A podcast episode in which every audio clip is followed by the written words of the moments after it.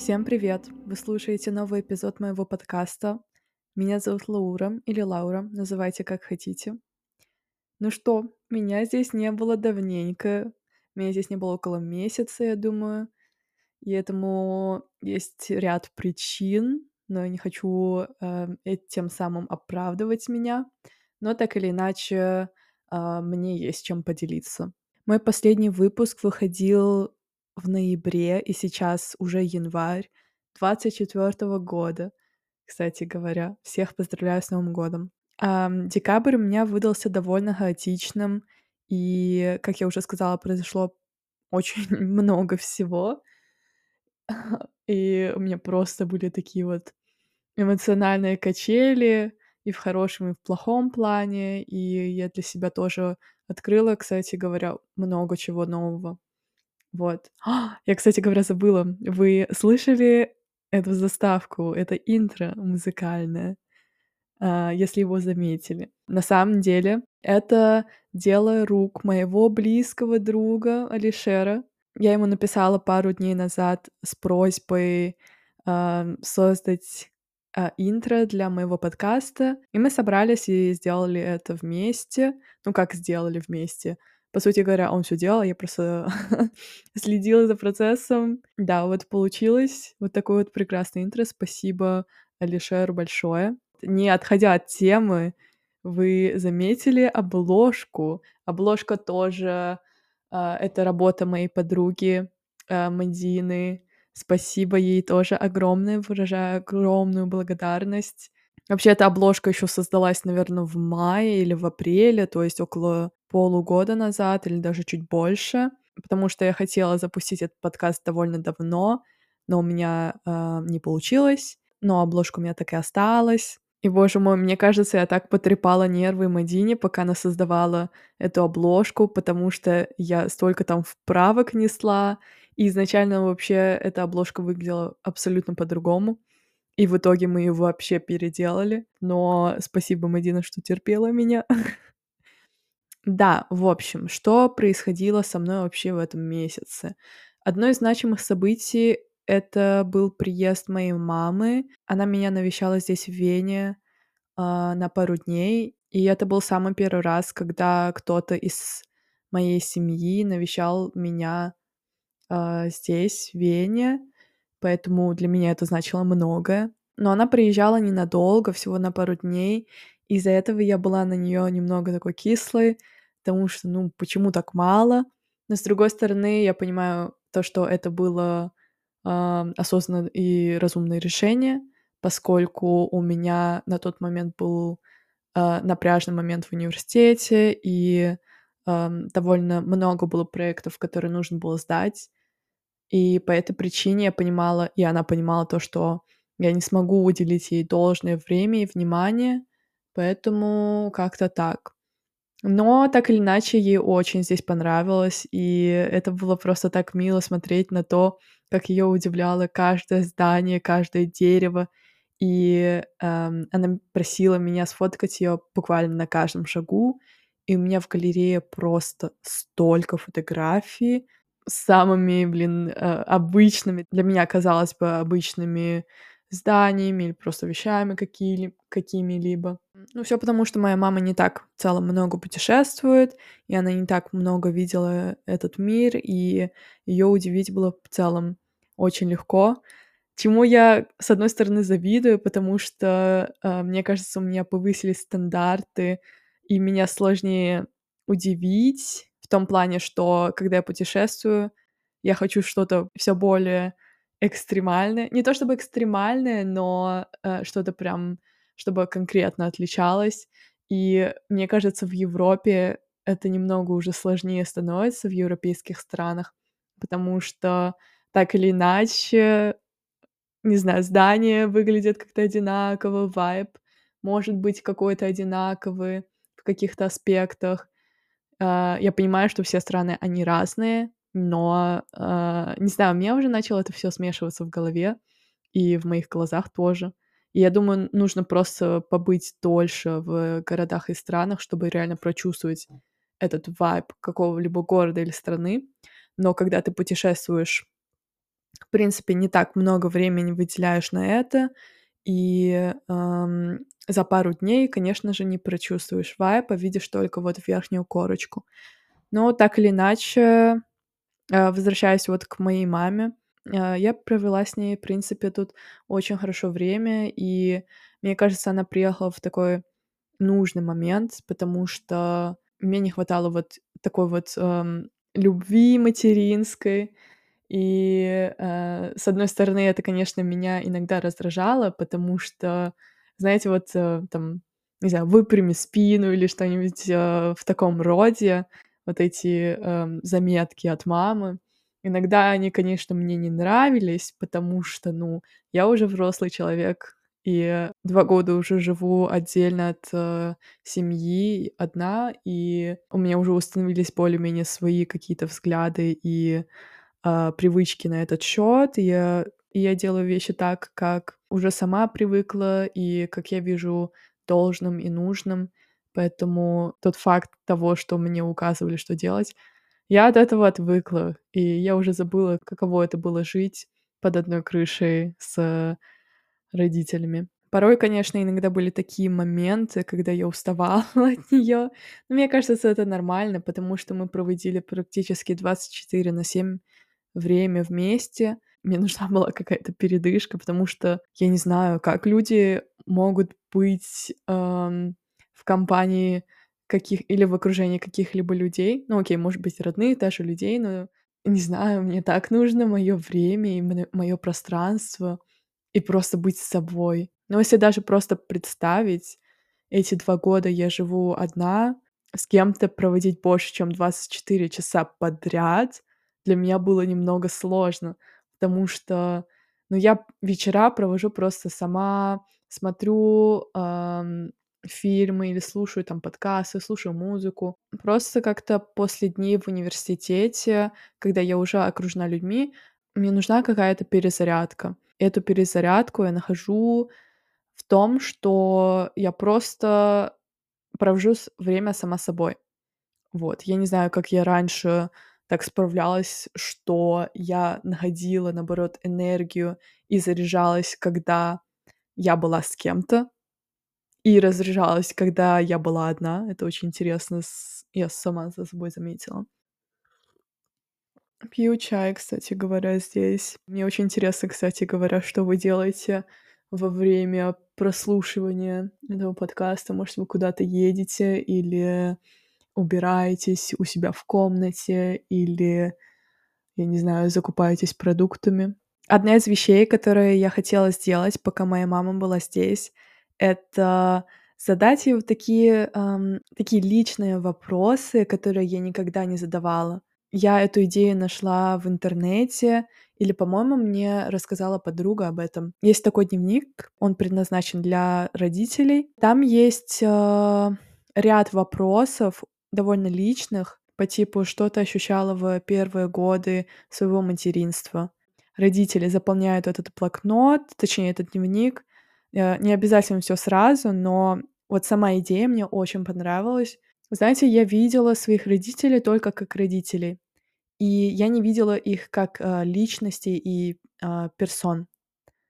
И мне было очень интересно узнать какие-то личные вещи и задать эти вопросы лично. И мне вот, а, посчастливилось, а, за этот приезд, а, у мамы расспросить вот такие вот вещи. Я не знала, как подступиться к этому. Это было как-то странно вот такие вопросы спрашивать, потому что это казалось чем-то неловким, что ли.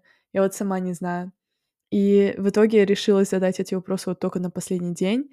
И это было, кстати говоря, вот буквально за час до выезда в аэропорт. И мы просто сидели как-то, а, пили чай у меня в комнате.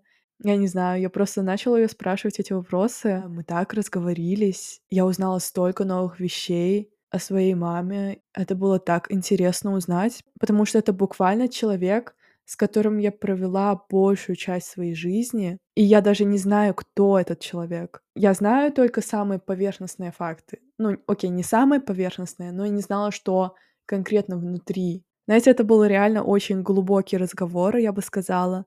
Я не знаю, мы потеряли счет времени, и мы уже чуть-чуть опаздывали в аэропорт, нам нужно было выезжать. И я так прониклась этим разговором. В общем, я проводила маму, и вот мы уже приехали в аэропорт, а, начали прощаться, обнялись.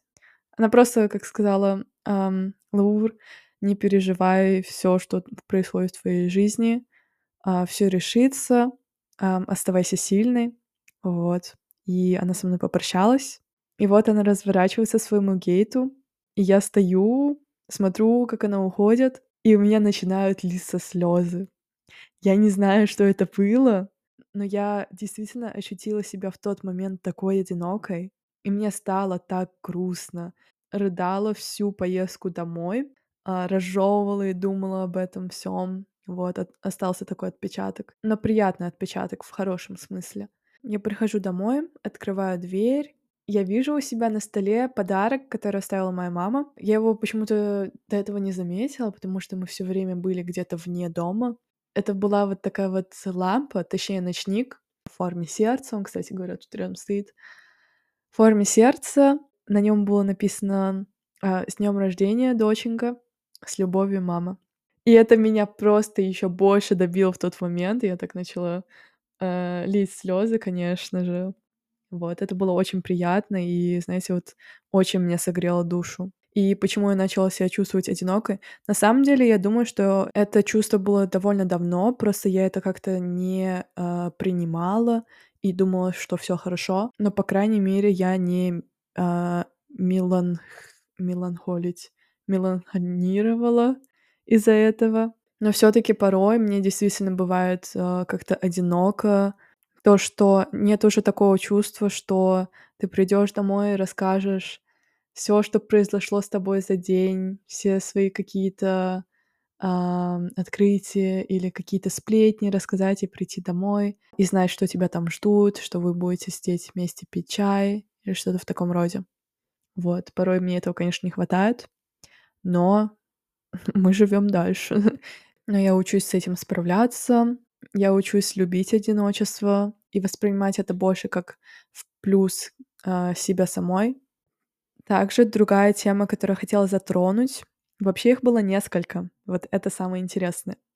С этого и начнем. То, что их было несколько, и я записала два эпизода на самом деле в декабре, но они так и не вышли. И почему они не вышли? Потому что я начала загоняться о том, что как будто бы я делюсь слишком много лишним, что ли. Как будто я делюсь, и это никому не нужно, как будто это глупо сейчас все, что я делаю. И начала загоняться в том плане, что, наверное, я выгляжу очень странной, какой-то кринжовой в глазах других людей, моих друзей, каких-либо знакомых. Из-за этого я не хотела сказать ничего лишнего. И в тех эпизодах как будто бы в своей голове я сказала что-то лишнее. И мне стало все сложнее и сложнее делиться чем-либо, потому что я так начала загоняться о мнении других людей. Не знаю, у меня это так обострилось в последнее время, и это проявляется даже не только в социальных медиа, и в целом а, то, что я говорю, допустим, перед своей группой в университете, или не задать бы лишний вопрос, может быть, он глупый. Таких вот моментов у меня было очень много, и они происходят по сей день. И один из примеров — это то, как э, нам нужно было защищать свой проект по программированию. В общем, предыстория программирования я вообще не разбираюсь от слова совсем. И у нас был э, такой небольшой проект, который нужно было сдать, и затем защитить его. Защищать должны были не все, а просто как э, рандомным образом выбирался человек, и там было семь заданий, и, соответственно, семь людей, которые бы защитили свою работу. И это делается перед всем потоком, перед 150 людьми. Это, конечно, выход из зоны комфорта, пипец какой. В общем, я сделала кое-как эти задания, Э, честно, я половину не поняла, что я написала, какой код я сделала. И вот э, день защиты своей работы, и очередь доходит до меня. Я вообще не ожидала, что до меня тоже дойдет очередь, потому что мне выпало самое последнее задание. Уже думала: "Ну, окей, до меня не дойдёт". Но очередь дошла. Я не ожидала этого. Боже. Из-за того, что я уже думала, что до меня не дойдёт, я как-то расслабилась. Это было очень неожиданно, когда назвали моё имя. А, мне нужно было собраться и привести все свои мысли в порядок. И, э, я выхожу а, я так растерялась, потому что это ещё было на немецком языке. Я так растерялась, не знала, что сказать. Я просто сразу, эм, перед всеми извинилась за свой немецкий позорный. Он не позорный, но я так чувствовала себя очень позорно в тот момент.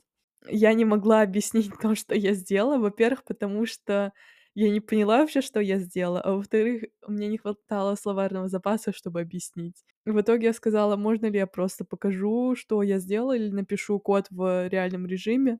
Вот, и я его пишу, и просто мои объяснения вам примерно скажу, как я объясняла. Типа: "Вот я написала вот это, ввела это, получилось вот это". И как-то так. И примерно так я объясняла это на немецком. Боже мой, это сейчас так стыдно. Я сейчас говорю, это так стыдно. И слава богу, мне засчитали моё задание, э, проект был сдан. Но когда я обратно села за, а, стол, на своё место, а, я думала об этой ситуации просто весь день. Это было так неловко. И на следующий день я просто как-то разговорилась с одним из своих одногруппников. Мы затронули как раз эту тему программирования, как нам нужно было защищать свои работы. И я у него спросила: "Ну и как тебе моя позорная презентация?" И он говорит: "А ты презентовала?" Я говорю: "Да". Он говорит: "А я даже не помню". И знаете, в этот момент я реально поняла то, что, блин, я думала об этой ситуации вот даже не 1 день, а несколько дней, и о том, как это было стыдно, и о том, наверно, как я кажусь теперь глупой в глазах других. На самом деле люди этого даже не помнят. Просто это такой взрыв мозга для меня был в тот момент, казалось бы. Что я могу сказать на этот счёт? People care only about themselves. И это настолько правда, потому что, знаете, мы так overthinking, мы так мы столько лишнего, а, продумываем у себя в голове, и мы постоянно думаем о том, как мы выглядим в обществе. Но на самом деле всем без разницы, все думают только о себе. Как бы это эгоистично ни звучало, но если даже это было как-то неловко в моменте, через минут 5, скорее всего, это все забудут. Потому что, во-первых, у людей нет столько памяти, пространства в голове, и эта информация, ну зачем это? Окей, типа, может быть, они покринжевали в моменте, но, скорее всего, они забыли и больше никогда не вспомнят. Вот. Поэтому я как-то более-менее начала опускать вот это всё, все эти лишние мысли. Это, конечно, ещё долгая работа. Я не знаю, эти с этим возможно ли побороться или нет. Но мне кажется, порой это иногда даже и хорошо для личного развития. Недавно вот как раз таки прошёл Новый год и Рождество, и было всё закрыто, и все разъехались по домам, к своим семьям. Я на эти новогодние каникулы осталась в Вене, и это был мой самый первый Новый год, который я отмечала не в кругу семьи. Если бы я это сказала Лауре, а, 2 года назад или 3 года назад о том, что я буду праздновать его не с семьёй, для меня бы это было такой большой бедой. Типа, а как так можно? Почему не с семьёй? Это же очень грустно. Но мне кажется, со временем Новый год и в целом вот эти праздники, они всё меньше и меньше начинают играть такую значимую роль. Они уже не такие волшебные.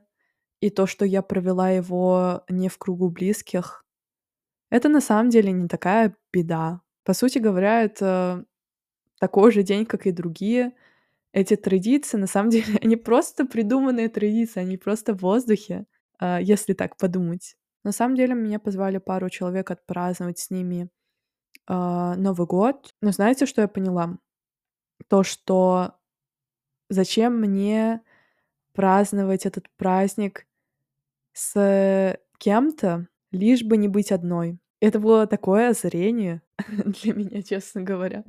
Вот, потому что действительно, мне кажется, просто многие из нас, они ищут какое-то вот, э, избежание одиночества путём нахождения в вокруг людей. Но на самом деле можно себя чувствовать одиноком даже вокруг людей. И это отдельная вообще тема просто. Как я уже сказала вот в начале, я учусь с этим справляться и находить даже в этом плюсы. Вообще у меня были планы просто приготовить себе ужин, какое-нибудь интересное блюдо, включить фильм, зажечь свечи. И для меня это тоже звучит очень хорошо. Но в итоге а, меня позвала моя близкая подруга здесь, в Вене, и я праздновала с ней и пару друзей. Мы собрались и отпраздновали Новый год вместе.